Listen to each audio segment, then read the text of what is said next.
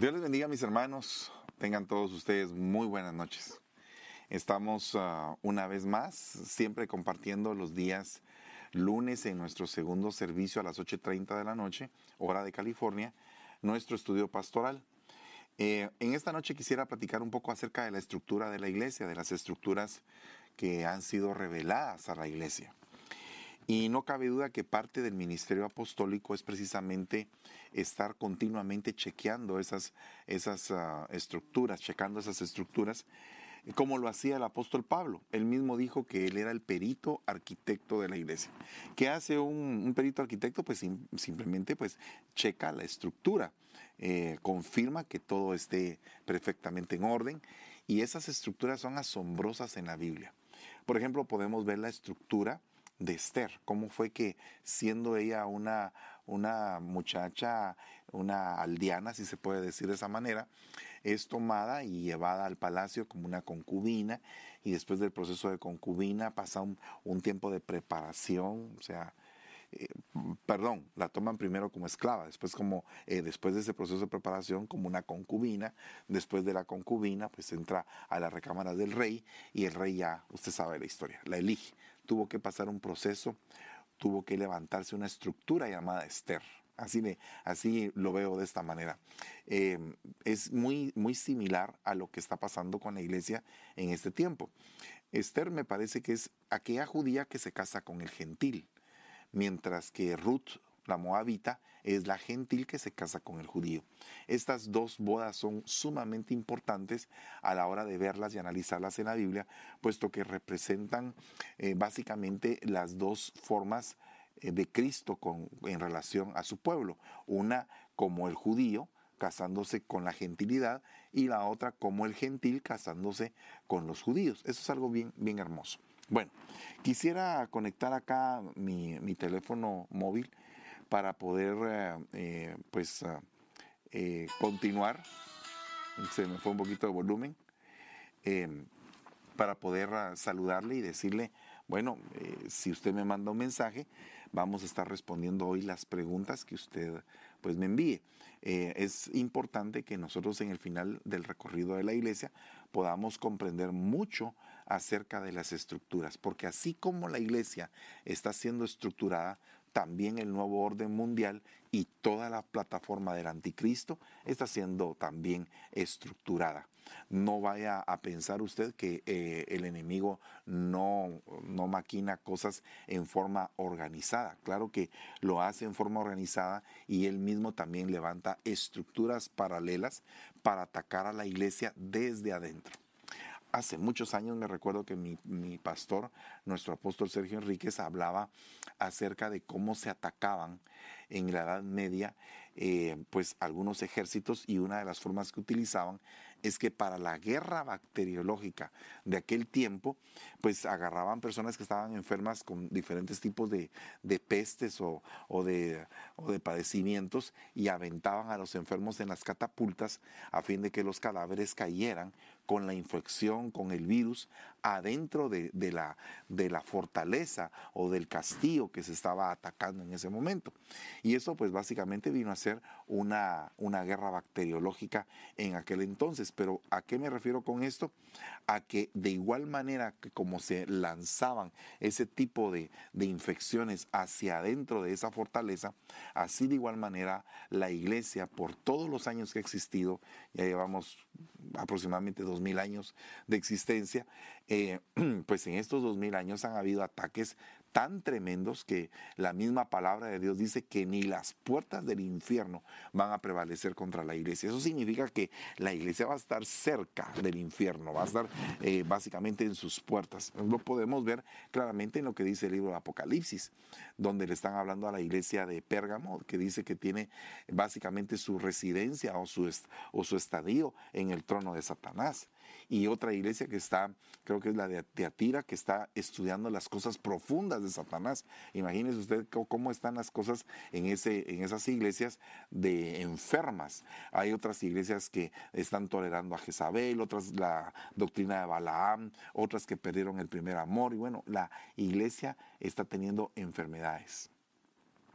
Enfermedades muy serias. Entonces nosotros tenemos que pedir al Señor misericordia porque en el final del tiempo el Espíritu Santo va a estar haciendo un examen a las iglesias.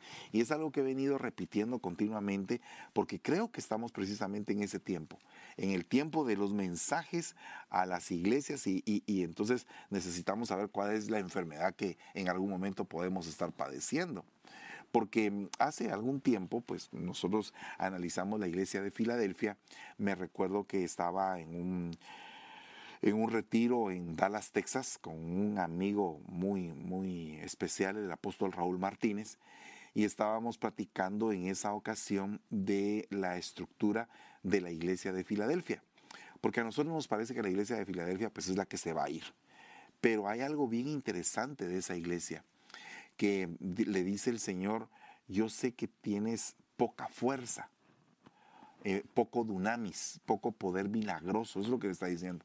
Pero has guardado la palabra de mi perseverancia, de mi jupomone, de mi paciencia. Yo te guardaré de la prueba que viene sobre esta tierra. Entonces, mm, la pregunta que surgía en ese retiro era, ¿por qué la iglesia de Filadelfia tenía poca fuerza? Bueno, la realidad es que cuando vemos ah, los diferentes ataques eh, que se han dado a siervos en la Biblia, nos damos cuenta de que una, uno de los ataques más fuertes que tuvo aquel siervo que se distingue por su fortaleza eh, física, que es Sansón, fue Dalila. O sea que Dalila venía a debilitar las fuerzas espirituales primero de Sansón y luego terminó con las fuerzas totalmente, eh, en, todo sentido, integralmente de ese hombre, de ese siervo de Dios que había sido ungido desde su nacimiento, preparado desde su nacimiento con un tratamiento especial y sin embargo debilitado en su cuerpo, debilitado en su alma, en sus sentimientos y debilitado en su espíritu. ¿Qué fue lo que primero tomó Dalila? Bueno, pues fue eh, conduciéndolo al pecado, eh, lo fue debilitando, lo fue debilitando, luego lo debilitó en su alma, empezó a atacarle su alma de una manera tremenda y por último, pues eh, su espíritu, ¿verdad? cuando fue tomado y sus fuerzas espirituales se apartaron de él, ya como dice bien la palabra, él no sabía que Dios ya no estaba con él, no se había dado cuenta, no tenía una percepción espiritual de la presencia de Dios en su vida. Entonces es bien tremendo analizar esa estructura de Filadelfia porque si Filadelfia está teniendo un ataque y se le está diciendo tú tienes poca fuerza, pero tienes algo a favor, que has guardado mi palabra. Entonces eh, eh, esas, dos, esas dos luchas nos indican de que en esa iglesia está pasando una guerra espiritual impresionante. Por un lado, los amantes de la palabra que quieren meterse con el Señor y por otro lado los que están queriendo arrebatarle las fuerzas a esos ungidos que están en esa iglesia. Bueno, ¿cuántas iglesias no habrán eh, o no habrá de esa, en esa condición en este tiempo donde hay gente perseverante y gente que está tratando la manera de debilitar a los perseverantes. Bueno, hay, hay, muchas cosas que tenemos que ver. Entonces, para entrar de lleno en el tema, vamos a orar. Y le voy a pedir de favor que los que están escribiendo, Irma Chávez, Marisela, eh, Verónica de León, ah, está Robert, uh, Robert Víquez, uh, bendiciones, amado Robert, es un gusto saber que estás en contacto con nosotros. Eh, Robert es eh, pastor eh, del Salvation Army, él es capitán ahí en esa, en esa denominación y te saludamos muy afectuosamente, los amamos en el Señor a toda tu familia. Sandra Dubón, también pastora, es una de nuestras pastoras que está bajo cobertura. Lorena Eddy, Luz Mercedes, también pastora allá en Yuba. Irma Chávez, Gisela Doch, Sandra Dubón, Giselita, Dios te bendiga. Anichet, bueno, hay muchos que nos han escrito. Vamos a orar y si usted tiene preguntas, por favor, escríbemelas. Aquí las voy a estar ah, viendo y si no, pues los hermanos que están aquí conmigo auxiliándome, pues nos van a nos van a, bendecir con las preguntas. Eh, también nos están escribiendo de México, Jenny Janet, desde México, Dios te bendiga, gloria a Dios. Eh, allá en Minneapolis es donde estás, Robert. Eh, bendiciones allá en Minneapolis, Minnesota, creo que es. También está el pastor Vos Padilla de Tennessee. Bueno, hay tantas personas. Victorio allá en Eugene, gloria a Dios. Qué bendición. Carlos Bonilla, qué lindo. Gloria sea al Señor. Vamos a orar en el nombre de Jesús. Padre, te damos gracias, bendecimos esta noche tu bendita palabra. Te suplicamos, Señor, que nos expliques las estructuras de la iglesia en el nombre poderoso de Jesús. Y te damos gracias, Señor, por tantas bendiciones. Te suplicamos que nos ayudes a poder explicarlo bien y que haya una, una retroalimentación a través de tu bendito rema. Gracias te damos en el nombre de Jesús. Aleluya. Bueno, entonces, entrando de lleno, dice Apocalipsis 4.1. Después de esto miré y vi una puerta abierta en el cielo y la primera voz que yo había oído como sonido de trompeta que hablaba conmigo decía, sube acá. Te mostraré las cosas que deben de suceder después de estas. Mm, pregunto, ¿después de cuáles cosas? Porque dice, te voy a mostrar las cosas que van a suceder después de cuáles. Bueno, primero se va a hacer un examen a la iglesia. Entonces yo creo que ahorita eh, ese examen ya empezó. El juicio empieza por casa, dice la Biblia, pero en este caso voy a decir, el examen empieza por casa. Entonces yo creo que la primera cosa que nosotros tenemos que analizar es cómo es el estado de nuestra iglesia como ministros. O sea, qué tipo de iglesia tenemos a la luz de la palabra. Porque hay siete ejemplos eh, que para mí ejemplifica el estado general de la iglesia en este tiempo.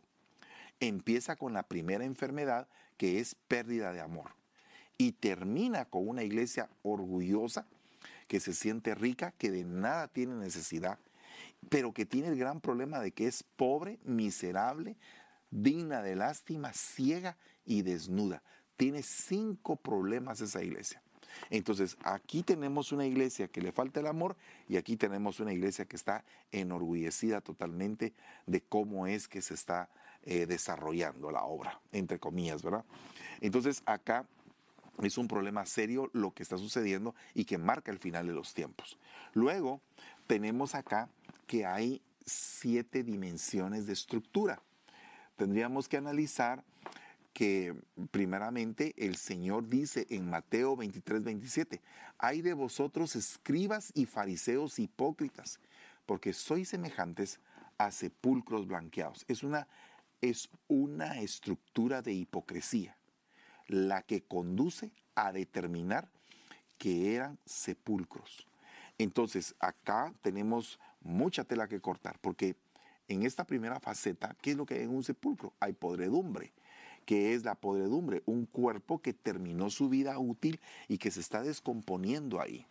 Entonces, no significa que nunca haya tenido vida útil significa que tuvo un tiempo de vida útil, pero que después debido a la muerte, y hay diferentes tipos de muerte en la Biblia, porque así como hay una muerte, una vida biológica, una vida del alma y una vida espiritual, o sea, la vida bios, la vida suche y la vida zoe, así también definitivamente hay una, una muerte que es biológica, que es cuando el cuerpo fallece, hay una muerte sentimental cuando hay de alguna forma eh, sentimientos que van muriendo. Por ejemplo, la Biblia, eh, cuando una persona se casa, no podemos entregarlo a la potestad de la muerte, porque la muerte es una potestad a la cual Dios le habla en su palabra y le dice, muerte, yo soy tu muerte, pues Él es la vida y la vida venció a la muerte. Entonces no podríamos venir en un, en un matrimonio y decir a la gente hasta que la muerte los separe, porque la muerte es una potestad que puede en algún momento eh, no solamente eh, pues matar sentimientos, eh, puede matar físicamente también y también puede matar espiritualmente, porque la Biblia dice claramente que hay unos que están muertos en sus delitos y pecados. Entonces, si las tres potestades del lado de las tinieblas es la maldad, la iniquidad y la muerte, y el último enemigo a vencer es la muerte, entonces la muerte es poderosa, hermano. No es todopoderoso porque, toda poderosa porque Dios es todopoderoso, pero la muerte es poderosa y puede matar sentimientos. De tal forma que nosotros tenemos que darle vida al sentir que tenemos. Eh, alguien diría, hermano, ¿eso significa que tenemos que ser almáticos? No, porque el alma tiene que estar, los sentimientos, el intelecto tienen que estar sujetos al espíritu y el espíritu gobernar esos sentimientos, pero no significa que tengamos eh, carencia de sentimientos, porque si para tener carencia de sentimientos Dios nos hubiera quitado el alma. Pero el, el alma es el centro del combate, el alma es por lo que se pelea. Entonces el alma es algo muy importante y la frontera entre el alma y el espíritu solamente la palabra la puede definir. O sea que un almático va a ser descubierto por la palabra. Un, almático va a ser cortado y delimitado en dónde entra su alma y en dónde entra su espíritu por la palabra. Entonces hay cosas que están verdaderamente bien pegadas. Entonces estos fariseos, eh, su religión los volvió hipócritas, a tal punto que se dieron cuenta en algún momento que no podían cumplir con todo lo que ellos predicaban, y entonces ellos empezaron a, a vivir de hipocresía. Y entonces nosotros tenemos que pedirle al Señor mucha misericordia y no tenemos que presentarnos nosotros como que somos los meros meros y somos los que ya alcanzamos la perfección, porque yo creo que un pastor que se presenta de esta, de esta forma eh, tiene problema de arrogancia. Pero si un pastor se presenta como un necesitado, como un necesitado más, pero que ha tenido un crecimiento que le ha llevado a una determinada madurez, si un pastor se presenta con sus ovejas como una persona que, que tiene un conocimiento aprendido de sus errores mismos, de sus fracasos, eh, de su relación íntima y sincera con el Señor, que viene y le dice al Señor, Señor, mira mi corazón, este es mi, este es mi problema, ayúdame en mi necesidad. Entonces Él va a comprender a los necesitados y a la vez Él mismo está avanzando en el camino del perfeccionamiento de su alma y de su espíritu porque él presenta su situación delante del Señor. Eso era lo que hacía David. David era rey de Israel, pero él venía y presentaba su situación. Decía, Señor, lávame, límpiame, mira mi pecado. Señor, escudriña mi alma. Señor, alma mía, bendice a Jehová, no te olvides de sus beneficios. Señor, alma, eh, alma mía, guárdate. Entonces él le hablaba a su alma, le hablaba a sus sentimientos, presentaba su corazón delante de Dios, le pedía perdón al Señor, estaba continuamente tratando de mejorar, pero él no era perfecto, no era perfecto. Entonces por lo consiguiente, eh, la gente que le rodeaba a él, eh, me parece que algunos empezaron a tener problemas cuando vieron sus defectos cuando vieron su debilidad, por ejemplo, en el caso de Absalón, cuando él se puso a llorar y dijo, hijo mío, hubiera querido estar en tu lugar, claro, ahí estaba hablando el padre, no estaba hablando el rey, no estaba hablando el valeroso de Israel, no estaba hablando el que había derribado a Goliat, estaba hablando un papá. Estaba hablando un papá que había visto a su hijo muerto, que lo había visto crecer y que un hijo es siempre un hijo, ¿verdad? Entonces, por muy malcriado que sea, es un hijo. Entonces es bien tremendo eso, porque eh, David no padecía de hipocresía, pero hay iglesias donde la estructura de la hipocresía se ha metido. Y eso es algo bien delicado. Hay que pedirle al Señor que nos ayude a que seamos cada día más transparentes para que nosotros tengamos una, una, eh, una vida en el Señor cada vez más limpia. ¿verdad? Pidámosle al Señor que saque todo hueso, todo, toda podredumbre. Pero hace muchos años me tocó precisamente hablar un poco acerca de la madurez. Y la madurez se va alcanzando y se va obteniendo con muchas experiencias, sufrimientos y una gran cantidad de cosas. llega un momento en el cual eh, llegaste al tiempo de maduro y viene de pronto una ola para ti. Una ola eh, ¿qué es una ola para ti? Es un momento de bendición en tu vida donde tú tienes las dos opciones, o agarrarlo o rechazarlo. Pero cuando en algún momento algunas personas han rechazado ese momento donde Dios se le ha salido al encuentro a la persona y están más atados a los hombres que a Dios, uh, es algo bien delicado, hermano, porque, porque llega un momento en el cual Dios te habla y Dios te dice, ven a trabajar a mi viña. Y entonces empiezan las excusas. Yo tengo que enterrar a mis padres, yo compré un terreno, yo tal cosa, yo tal otra. Eh, no puedo, no puedo ir a trabajar a tu viña, no puedo. Pero hay otros que están deseosos y se pasan. Pero ¿qué pasa con aquel hombre rico, por ejemplo, que no vendió lo que tenía, sino que siguió con todas sus riquezas y se fue. Se fue. Y entonces eh, el Señor dice, es más fácil que entre un camello en el hoyo de una aguja que un rico en el reino de los cielos. Cuando dijo eso, los discípulos se pusieron con los ojos de huevo estrellado y han de haber dicho, y entonces ahora quién, cómo se van a salvar los hombres, Como quien dice, wow, y eso, ¿cómo, cómo, cómo lo digerimos? Y el Señor dijo algo importante, lo que es imposible para los hombres es posible para Dios. No cabe duda que en este tiempo han de haber estructuras de maldad a nivel de sepulcro, a nivel de hipocresía. Tenemos que pedirle al Señor que limpie nuestros rostros de todo tipo de hipocresía y que nos haga cada vez más verídicos, para que podamos predicar con libertad y podamos predicar con entereza. Por eso es que el Señor decía, hagan lo que ellos dicen, mas no hagan lo que ellos hacen, porque estaban viviendo en una situación de sepulcro. Ahora, yo pregunto, ¿cuántas iglesias en este tiempo tendrán una estructura de sepulcro? ¿Verdad? ¿Cuántos, ¿Cuántas iglesias vivirán en una estructura de hipocresía y todo el mundo hipócritamente, qué tal, qué tal, qué tal, qué tal? Y eso fue lo que le cayó mal a Pablo cuando Pedro cayó siendo arrastrado por una ola de hipocresía.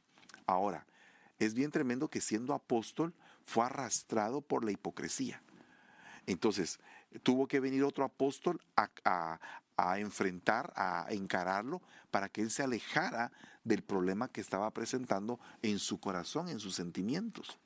Podemos recordar mucho acerca de Pedro porque Pedro era una persona muy sentimental. Por lo menos eso es lo que a mí me deja ver la escritura. Era una persona muy impulsiva, por ejemplo. Era una persona que estaba con todo a la hora de las horas y después le daba temor. Señor, yo voy a la cárcel contigo. Yo, yo muero por ti, Pedro. ¿Me vas a negar tres veces? No, yo no te negaré, Señor. Yo jamás te negaré. Y lo paró negando. Jamás me lavarás los pies. Se los paró lavando. Jamás comeré cosa inmunda. La, eh, terminó haciendo lo que Dios quería que Pedro hiciera.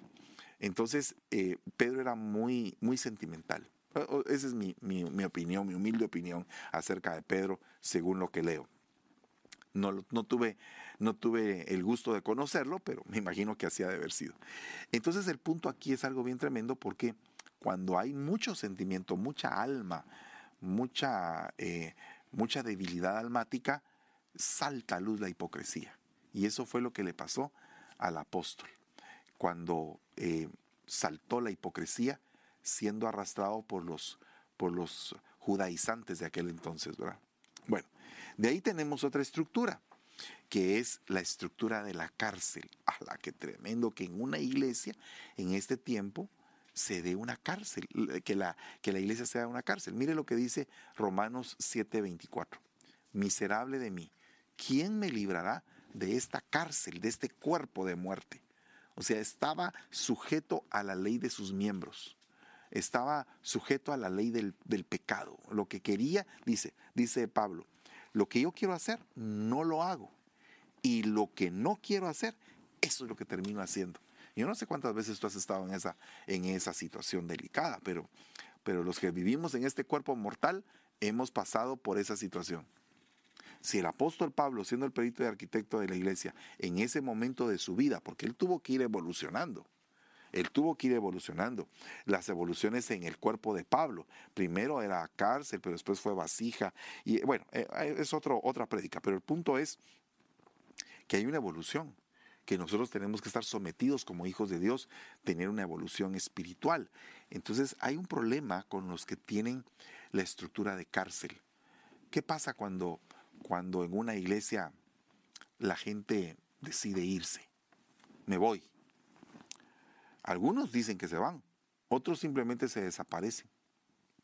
Otros van a pedir su bendición y en lugar de bendición reciben una maldición de parte del pastor. Es algo bien delicado porque eh, llega alguien y le dice, mira, ¿sabes qué? Me quiero ir de tu iglesia, no me siento bien. Bueno, que Dios te bendiga por lo menos veniste a sentarte a decirme bye, ¿verdad? Porque hay algunos que ni siquiera dicen. Pero entonces se da el caso en el cual eh, nos queremos apropiar de las ovejas que Dios nos entregó a cuidar. O sea, no somos los propietarios. Los pastores no son los propietarios de las ovejas. No somos propietarios de las ovejas. El propietario es Cristo Jesús. Él las compró con su sangre. Entonces Él nos las pone a cuidar a nosotros. Entonces nosotros le decimos, bueno, ¿por qué te quieres ir, ovejita? Bueno, que no me siento bien, no me siento conforme con la iglesia, quiero otra iglesia donde haya tal cosa, haya tal otra, hay aquí, hay allá. Ok. El, problema es que te estás siguiendo por un apetito que tienes.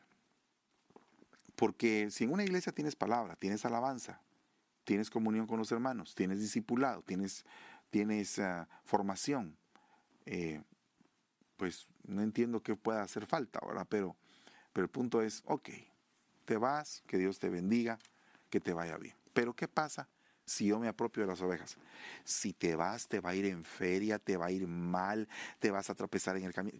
¿Y de qué me sirve decirle yo eso a él o a ella o a quien se vaya? De nada. ¿Gano yo algo con eso? No. Lo único que gano es hacerle daño a él y daño a mí, porque mi boca tiene poder. Y si mi boca tiene poder, lo único que estoy haciendo es haciendo, haciendo pedazos a, a las ovejas que Dios me puso a cuidar. Pero si la oveja se va con bendición, pero se fue de una forma injusta o de una forma justa, Dios se va a entender con la oveja. Dios es el que se va a entender con la oveja. Pero qué tremendo es que la misma iglesia sea cárcel. Por eso es que el Señor cuando Lázaro resucitó, le dijo a los discípulos, vayan, desátenlo y déjenlo ir. Déjenlo ir, que se vaya. Cuando el, hijo pródigo le dijo al padre, mira, ¿sabes qué yo quiero? Yo quiero mi dinero. Quiero mi dinero. Eh, ¿Quieres tu dinero? Sí, dame mi dinero. Que no era de él, era del papá, pero quería la herencia por anticipado. El papá ni se había muerto, ya quería la herencia. Así hay muchas, muchas personas que eh, yo conozco hasta casos, hermano, donde los pastores se volvieron viejecitos y en lugar de darles la honra, el espacio debido por la edad, eh, atender al viejito, los sacan de la iglesia. Y nosotros estuvimos rentando una iglesia por algún tiempo, donde había un hombre que en paz descanse, muy, muy especial él en su corazón. Era tan especial que el día que a mí el Señor me dirigió hacia él, me dijo, vas a la casa de tu reposo. Y efectivamente, desde que entré ahí hasta que al viejito lindo lo sacaron de la iglesia, esa fue la casa de mi reposo. O sea, eh, vivía en comunión con él, siempre tolerante, siempre una persona de mucha paciencia, de mucha mansedumbre, una persona muy abierta para, para hablarnos, para poder negociar con él los aspectos administrativos de la iglesia. era, era un tipazo el, pastor. Y de repente ya cuando estaba anciano, después de que eh, había que remodelar la iglesia, y entonces él dijo, ¿saben qué? Voy a hipotecar mi casa para que para remodelar la iglesia. Y entonces, um, una vez que esté remodelado, ustedes me van pagando la hipoteca. Hipotecó su casa y empezaron a, cuando ya tenían remodelada la iglesia, la junta se levantó, lo sacó a él y cuando él dijo, y, el, dinero que yo di, eso lo tenemos que tomar como una ofrenda. No le dieron ni un centavo al pastor de regreso de lo que él había puesto. Fue algo bien tremendo. A mí me dolió tanto, tanto, tanto, pero me di cuenta que esa iglesia tenía oprimida a la gente. Eh, la junta de la iglesia, la junta directiva, tenían oprimida a la gente y no los dejaban eh, fluir, no los dejaban en libertad. Me recuerdo de otra iglesia también de que en algún momento fuimos nosotros a, poder participar en la alabanza y Génesis se puso a cantar y todo, y entonces todos empezaron a aplaudir. El diácono se levantó y los cayó a todos diciéndoles así, todos, se callan, no tienen derecho a aplaudir. Y si van a aplaudir, tienen que aplaudir de la forma en que les hemos enseñado, que es así. Imagínense, hermano, qué tremendo. Una cárcel. No era una iglesia, una cárcel. Entonces, hay cárceles individuales, como el caso de lo que está hablando Pablo aquí. Pero hay cárceles religiosas, hermano, donde no, donde no, no, no hay eh, gozo, donde hay opresión en lugar de gozo. Hay gente que está muy oprimida en las iglesias. Qué terrible, ¿verdad? Es algo bien delicado. Tenemos que dejarle al alma que vaya tomando su sazón de acuerdo a la palabra que entregamos. Como vamos entregando el rema, el rema, el rema, entonces la alabanza, la, el alma va alabando al Señor y entonces va evolucionando poco a poco, poco a poco, poco a poco. Hay gente que lo critica a uno, hermano pastor, ¿por qué tiene a ese hombre o a esa mujer metidos ahí? Pues porque les estamos restaurando el alma, les estamos dando su espacio, les estamos permitiendo que crezcan poco a poco, como nos dieron tiempo a nosotros. Nosotros no somos un producto de un día para otro, hermanos. Y como pastores debemos de entender que nosotros mismos como pastores no somos el producto de un tronar de dedos, sino que hubo un tiempo, pero un tiempo verdaderamente dado por el Señor para que nosotros llegáramos hacia la estatura que tenemos en este tiempo. Entonces el pastor que nunca se recordó de cuando fue oveja y se le olvidó y ahora siente que como es pastor tiene el derecho de maltratar y de lastimar a las ovejas, eso está bien delicado. ¿Verdad? Entonces tenemos que ser cuidadosos de todo eso. Por otra parte, pasemos a otra estructura, porque eh, hay tan, tanto que hay que hablar de esto. Eh, dice 2 Corintios 5:4, porque asimismo los que estamos en esta tienda gemimos agobiados, pues no queremos ser desvestidos, sino vestidos, para que lo mortal sea absorbido por la vida. Los que estamos en esta tienda gemimos agobiados. Entonces, Fíjese que una tienda es algo temporal, ¿verdad? Es algo muy temporal. Entonces nosotros tenemos que ser cuidadosos de las temporalidades. Hay temporalidades que son sanas. Dice la Biblia que nosotros tenemos que vivir como peregrinos y extranjeros en esta tierra. Y dice que Abraham habitó en tiendas. Pero eh, aquí no se está refiriendo a eso precisamente. Aquí lo que se está refiriendo es al problema de no tener cobertura. Eso es, eso es lo que yo puedo ver. Pues no queremos ser desvestidos, sino vestidos para que lo mortal sea absorbido por la vida. Entonces tenemos que tener una cobertura de vida para que todo el cuerpo mortal sea absorbido y se convierta en un cuerpo glorificado.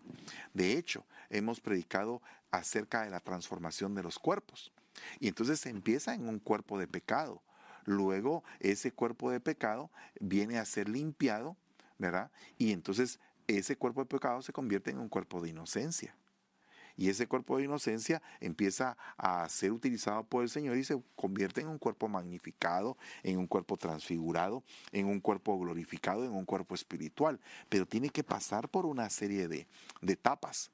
Entonces nosotros como hijos de Dios tenemos que comprender que cuando estamos hablando de tienda, estamos hablando de estar bajo autoridad, bajo autoridades de vida, bajo autoridades que te nutren con la palabra, porque una autoridad espiritual se tiene que distinguir porque te nutre con la palabra, no porque te haga sentirte bien. Es que, mire hermano, estamos en un tiempo muy peligroso porque, eh, eh, eh, hermano, ¿por qué usted se va de la iglesia? Ay, porque aquí, aquí nunca me hicieron sentirme bien. ¿Cómo así? ¿Cómo así de sentirte bien? Eh, eh, nunca me saludaron, hermano, nunca, nunca se acercaron a mí. Yo no estoy diciendo que no sea necesario saludar o no sea necesario abrazar. Claro, es necesario, pero no es lo indispensable para que tú crezcas como hijo de Dios. ¿Verdad? Eh, mire, si a ti, si tú llegas a un lugar y tú eres, por ejemplo, una persona que tiene un, un un puesto de eminencia, entre comillas eminencia, porque realmente eh, nosotros tenemos que presentar nuestras coronas delante del rey y él es el dueño de todo. Pero eh, tienes un, puesto de eminencia, pero ese día eh, el hermano servidor que te recibió no te conocía y te pasó a sentarte en una, en una silla donde se sienta toda la gente. ¿Qué te estará enseñando el Señor? Ah, que el servidor es malo. No, ese día te está enseñando Dios a que te tienes que humillar, a que tienes que soltar tu investidura y sentarte como una oveja. Se te toca atrás, gloria a Dios, se te toca cualquier lugar. Y el día que te honren, pues gloria a Dios porque te honraron.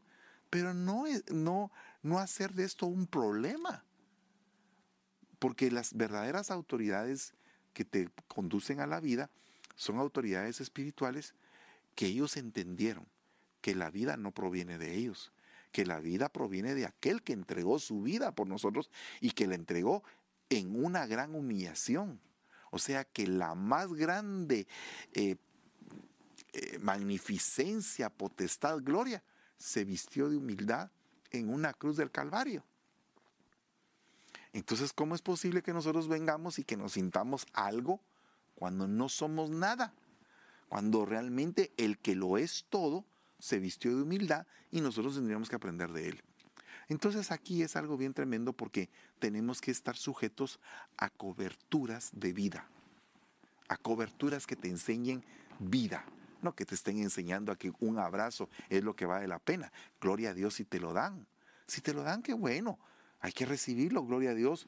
Dice que la, Biblia que nos debemos de saludar con un ósculo santo, que debemos de amar a los hermanos, gloria a Dios. Pero si eso no está, está la palabra, la cual nos sostiene para todo, en todo. Entonces, busquemos la palabra, busquemos la palabra.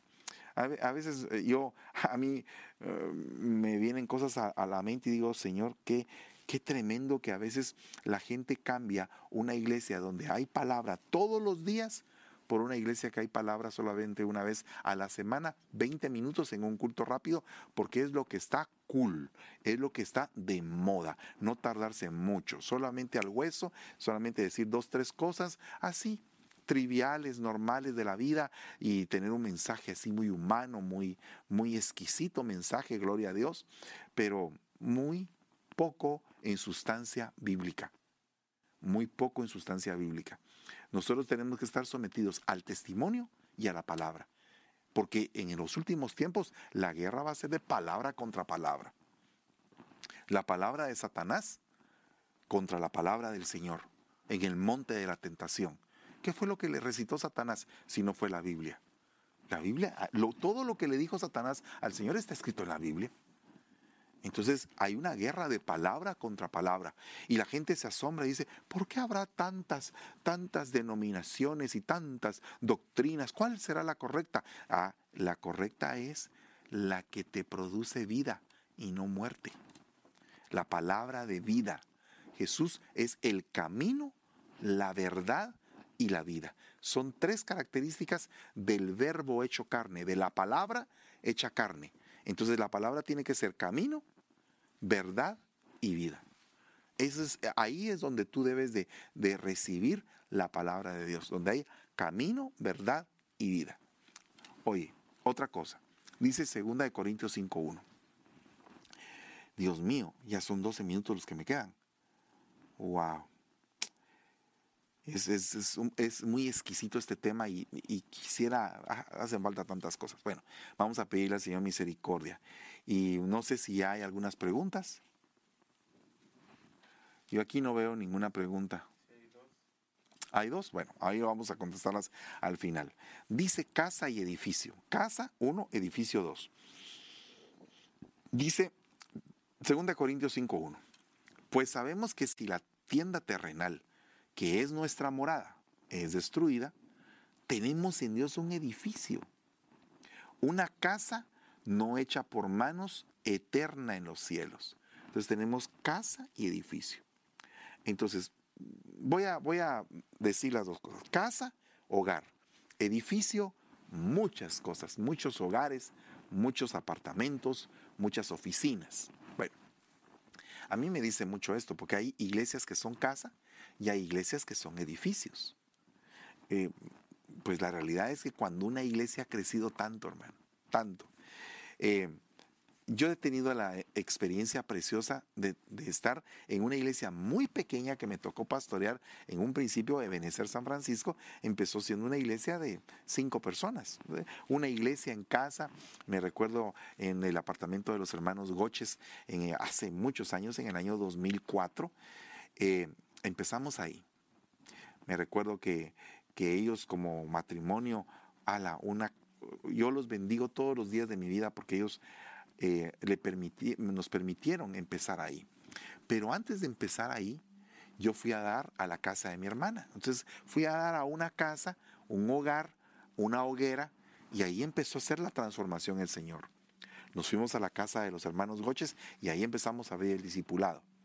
Y ahora tenemos pues un edificio, pero todo empezó pequeño. Ahora, Dios me enseñó a que cuando yo venía de Benecer allá en la zona 5, pues ese era un edificio bien coordinado, bien trabajado, con varios departamentos, muchos diáconos, una organización impresionante, una atención, eh, una cosa maravillosa, precioso, precioso. Y entonces venía yo aquí y yo traía el cassette de allá. Entonces la primera cosa con la que me topé fue que quería meter el cassette del edificio. Y, no cabía, porque no, lo, no puedes meter un cassette de edificio en una casa. ¿Cómo podías tú establecer un montón de diáconos si solamente cinco personas tenías? Un montón de departamentos si solamente cinco personas tenías. No se podía. Entonces tenía que empezar un discipulado. Y ahí en el discipulado empezó a crecer. Entonces ahora ya tenemos departamentos, iglesias bajo cobertura y todo, pero empezó pequeño. Entonces la Biblia dice, aunque tu principio sea pequeño, con todo tu final será glorioso en gran manera. Entonces tenemos que pedirle al Señor que nuestra iglesia se vaya convirtiendo en ese edificio bien coordinado, dice. Bien coordinado. Pero el punto es que no podría eh, levantarse un edificio si no hay buenas columnas. No se puede levantar un edificio si no hay buenos cimientos. No se puede levantar un edificio si no hay una arquitectura, un diseño bien organizado. Entonces, toda iglesia tiene que tener diseño. Toda iglesia tiene que tener autoridades. Tiene que tener eh, pues como el cuerpo humano. El cuerpo humano no de repente un día en la mañana al hígado se le va a ocurrir empezar a pensar y, y a hacer lo que él quiere. No, es un cuerpo bien coordinado. Entonces, así como es el cuerpo humano, nosotros, el cuerpo místico de Cristo, tenemos que aprender a funcionar. El que es mano, como mano, el que es ojo como ojo, el oído como oído, y así sucesivamente cada una de las partes. Pero, ¿cómo poder hacer que todos los hermanos comprendamos que no todos somos lo mismo? Hermano, fíjese que yo quiero cantar.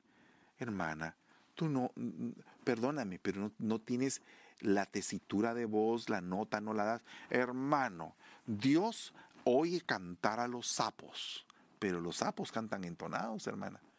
¿Verdad? Cuando sacan, oh, oh, oh, sacan hasta una nota bien, bien entonada. Entonces, si tú no tienes todavía esa virtud, ve a tu, a, tu, a tu lugar de, de intimidad con el Señor pídele al Señor que te dé la, nota, las vocales, las, las cuerdas vocales para poder cantarle a Él, si ese es tu deseo. Y si el Señor así lo dispone, te va a dar la nota, te vienes para acá, te hacemos el examen otra vez y entras a la alabanza. Pero tienes que aprender a cantar bien. Porque David cuando escogió a los músicos, escogió músicos expertos. Eh, eh, eh, buscó cantores expertos. Entonces, definitivamente hay tiempo donde los desentonados cantamos. Yo empecé, cuando no había alabanza en la iglesia, yo empecé a ser el ministro de alabanza, el pastor, eh, todo ahí. Pero llegó el momento en que ya no fui lo que no venía para hacer, sino que dejé que otro hiciera lo que venía diseñado a hacer. Y entonces llegaron otros hermanos que tenían que hacer las cosas. A veces no queremos soltar nuestro privilegio, hermanos.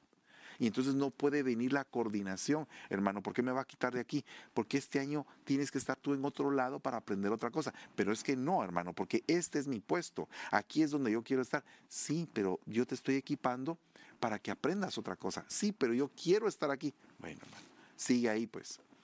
Y ahí pasan 20 años y ahí sigue hermano, ¿por qué no me cambian? Aquí nunca me han tomado en cuenta. Hermano, pero si desde que tenías dos años te venimos diciendo que te cambies pero no quisiste. Entonces hay necesidad de una buena coordinación. Entonces, bien tremendo porque muchas veces nosotros mismos no nos dejamos coordinar. Hermano, a usted le toca el día de hoy aquí. ¿Y por qué aquí? ¿Por qué no mejor allá? Déjate coordinar.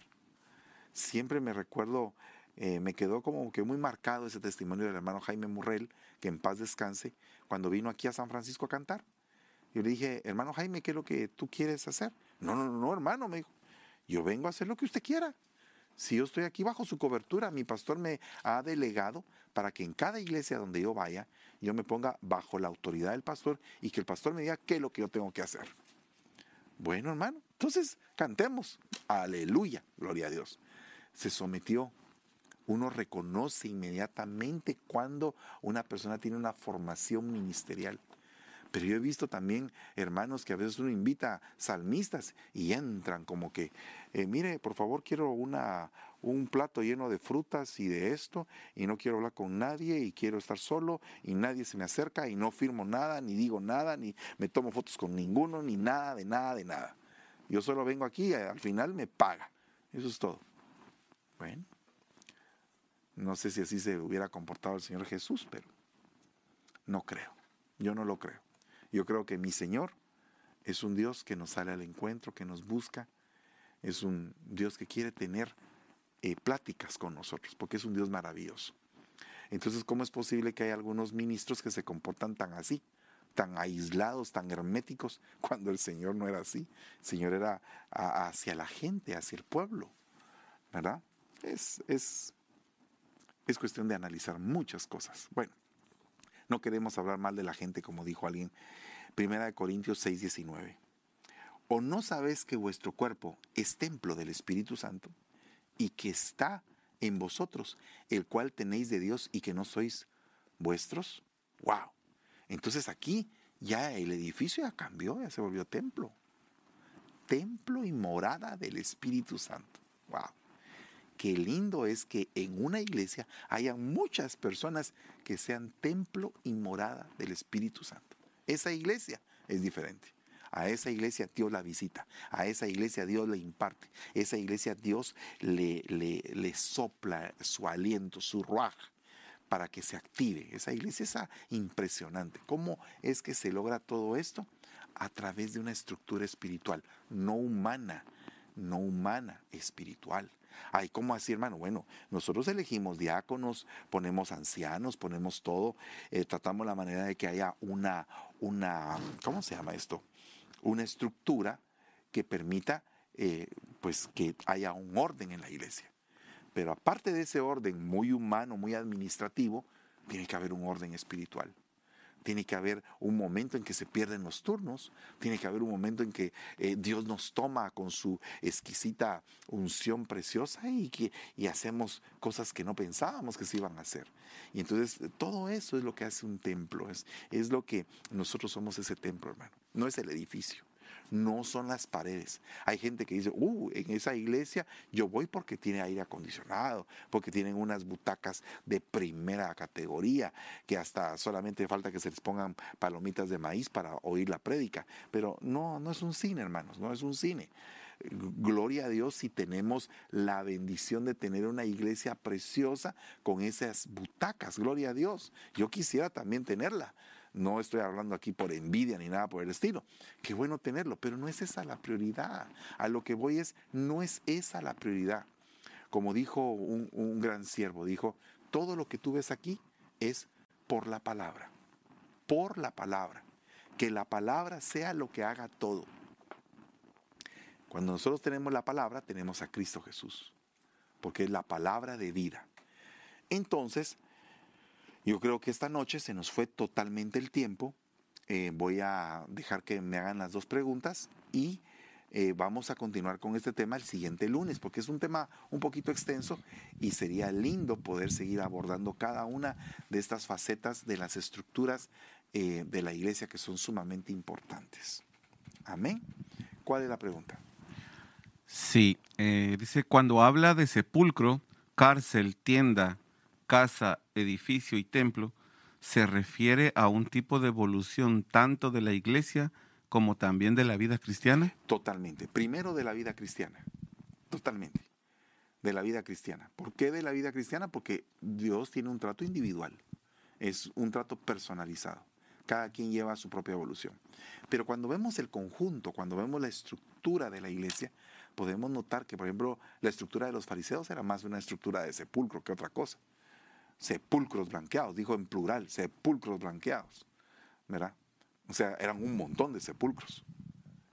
Entonces yo creo eh, que definitivamente, así como es primordialmente algo individual, también es algo congregacional. Porque la congregación la forman las personas. Y si en las personas todas son sepulcro, todas son cárcel.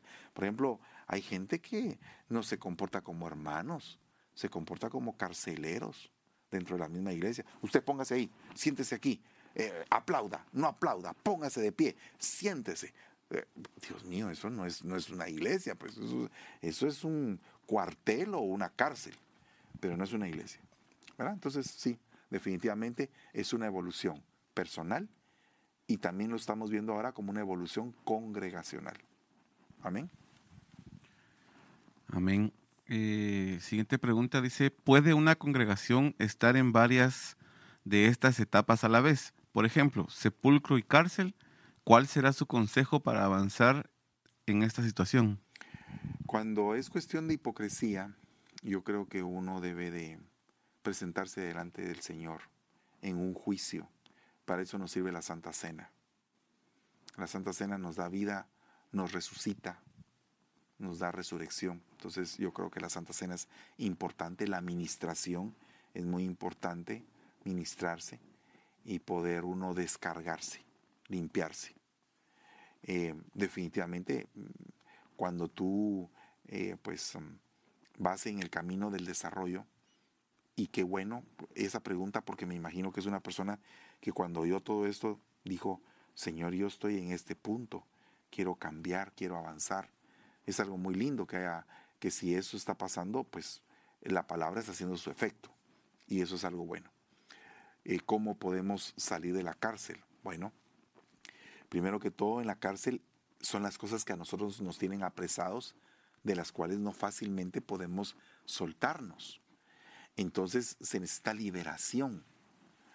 Para poder liberar, pues tenemos liberarnos, pues hay varias, varios métodos. Dice, conoceréis la verdad y la verdad os hará libres. Entonces, cuando tú estudias la palabra, estás siendo liberado. Dice, eh, eh, verdaderamente libres. Eh, dice, donde está el Espíritu de Dios, hay libertad. Entonces, ¿qué significa eso? ¿Verdad? Que definitivamente los movimientos espirituales dentro de la iglesia, las imparticiones espirituales, definitivamente provocan libertad. También la Santa Cena nos hace libres del pecado, ¿verdad? Eh, el bautismo nos hace libres del viejo hombre. Entonces, así sucesivamente hay diferentes tipos de, de ministraciones que tenemos que realizar para que nos vayamos saliendo de esa cárcel, en el nombre de Jesús. Amén. Sí. Sí, hay otra. Eh, dice, estoy congregándome en una iglesia que está en Guatemala bajo la cobertura de Benecer. Sin embargo, siempre me gusta escuchar las prédicas de su persona y también las de Pastor Jorge Heinz. La pregunta es si esto es correcto o estoy cayendo en algún punto. Yo pienso que tú tienes que contarle a tu pastor, siempre. Siempre tienes que ir con tu pastor eh, con un corazón sencillo y decirle, pastor, fíjate que estoy eh, eh, viendo en Facebook a tal pastor que es de Benecer. No sé si tú me permites, me das permiso para seguirlo viendo y para para que todo esté en orden. Y me imagino que tu pastor te va a decir que sí, porque si conoce la enseñanza de Benecer, estoy seguro que te va a decir que sí. Amén. Tenemos otra que dice, eh, apóstol, buenas noches. ¿Cuán importantes son los maestros en la estructura de la iglesia? Totalmente son los preparadores. Eh, los maestros son preparadores, los pastores son más apoyadores, los evangelistas son convocadores, los profetas son son directores y los, y los apóstoles somos delegadores. Entonces los preparadores, los que forman, los que van haciendo que ese niño vaya creciendo son los maestros. Amén. Entonces, tremenda pregunta.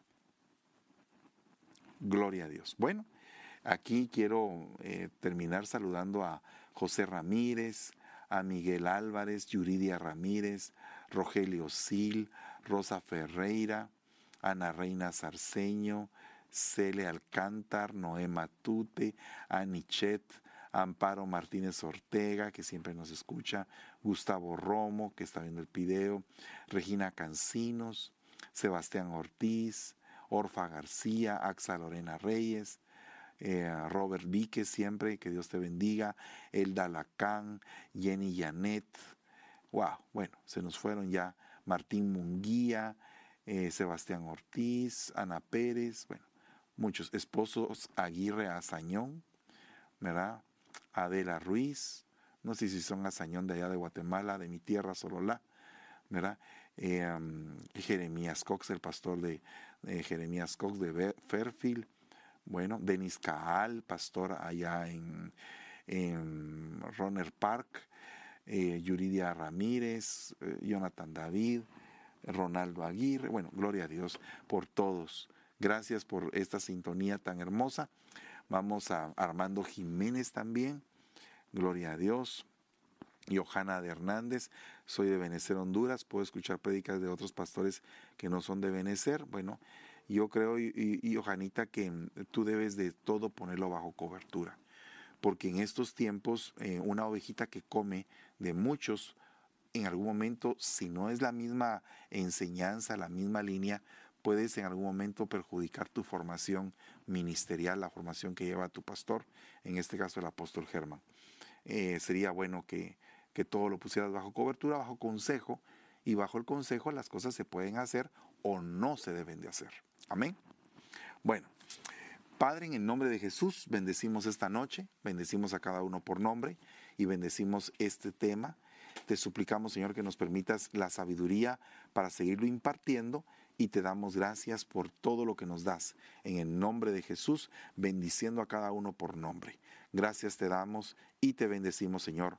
Amén y amén. Hermanos, que Dios me los bendiga. Mañana vamos a hablar Em, de la profecía morbosa. Es algo bien delicado eh, lo que vamos a tocar en Escuela Profética, así que no falte. El día miércoles vamos a estar de noches matrimoniales con mi esposa. el día jueves, el discipulado de ella, el devocional de ella. El día viernes eh, vamos a estar en la Java del Salmista. El sábado a las 5 de la tarde, jóvenes. Y el día domingo en dos cultos presenciales que es a las 9, a las once y media, y dos cultos en diferido, que no son presenciales, que van a ser a las 4 de la tarde y a las 6 de la tarde. Así que esperamos que no falten a nuestros servicios y que por favor te puedas suscribir en el canal de YouTube, que es algo sumamente importante. Estamos pues eh, cada día aumentando más nuestro número de suscriptores y pues queremos que tú participes también. Que Dios te bendiga y pasa una excelente noche.